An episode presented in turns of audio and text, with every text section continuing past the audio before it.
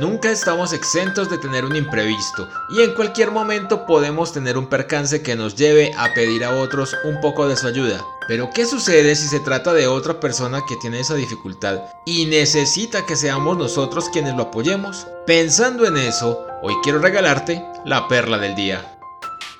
Todos nos creemos buenos hasta que necesitamos apoyar a alguien en una causa en particular o cuando alguien nos pide ayuda porque sucedió algo con lo que no contaba. En esos momentos es que nuestra capacidad de ser buenos se pone a prueba y nos damos cuenta de verdad si podemos aplicar lo que predicamos. ¿Qué sucedería si hoy te quedaras sin casa? Quizás no suene tan complejo porque vivimos cerca de nuestra familia o tenemos amigos entrañables que al menos el primer día nos ayudarán y nos recibirán con los brazos abiertos. Pero ¿qué sucede si estás en un lugar donde no tienes a nadie? Ser amables con los demás no nos hace buenos ni bondadosos. Es en los momentos de dificultad cuando realmente podemos dar de lo que tenemos y convertirnos en parte de la solución o hacernos los locos. Decir no también es una respuesta, pero usualmente no es la que queremos cuando suceden esas cosas inesperadas o somos nosotros quienes necesitamos ayuda.